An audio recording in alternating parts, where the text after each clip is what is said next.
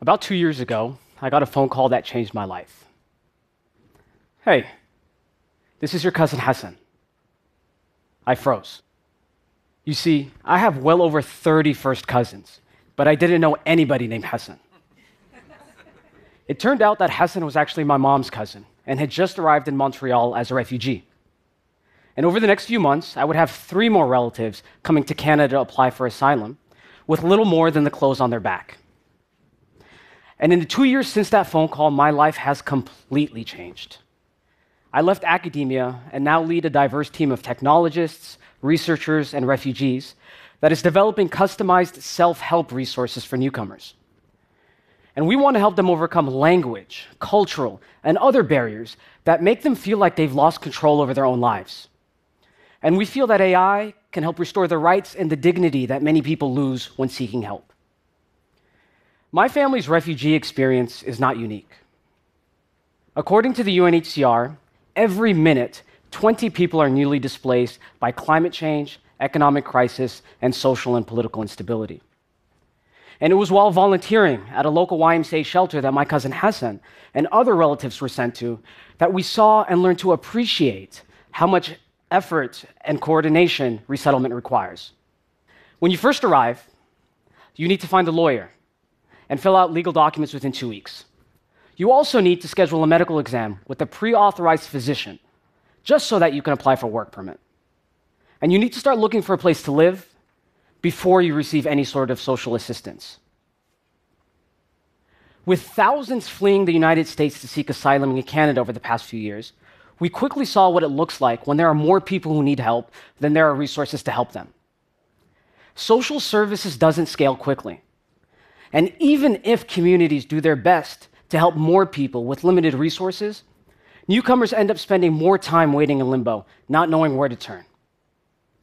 In Montreal, for example, despite millions of dollars being spent to support resettlement efforts, nearly 50% of newcomers still don't know that there are free resources that exist to help them with everything from filling out paperwork to finding a job.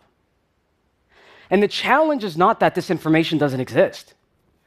On the contrary, those in need are often bombarded with so much information that it's difficult to make sense of it all. Don't give me more information. Just tell me what to do was a sentiment we heard over and over again and reflects how insanely difficult it could be to get your bearings when you first arrive in a new country. Hell, I struggled with the same issues when I got to Montreal, and I have a PhD. As another member of our team, himself also a refugee, put it, in Canada, a SIM card is more important than food because we will not die from hunger. But getting access to the right resources and information can be the difference between life and death. Let me say that again. Getting access to the right resources and information could be the difference between life and death. In order to address these issues, we built Atar, the first ever AI powered virtual advocate that guides you step by step through your first week of arriving in a new city. Just tell Atar what you need help with. Atar will then ask you some basic questions to understand your unique circumstances and determine your eligibility for resources. For example, do you have a place to stay tonight? If not, would you prefer an all women's shelter? Do you have children? Atar will then generate a custom step by step to do list that tells you everything that you need to know from where to go, how to get there, what to bring with you, and what to expect. You can ask a question at any time, and if Atar doesn't have an answer, you'll be connected with a real person who does. But what's most exciting is that we help humanitarian and service organizations collect the data and the analytics that's necessary to understand the changing needs of newcomers in real time. That's a game changer. We've already partnered with the UNHCR to provide this technology in Canada, and in our work have conducted campaigns in Arabic, English, French, Creole, and Spanish. When we talk about the issue of refugees, we often focus on the official statistic of 65.8 million forcibly displaced worldwide. But the reality is much greater than that.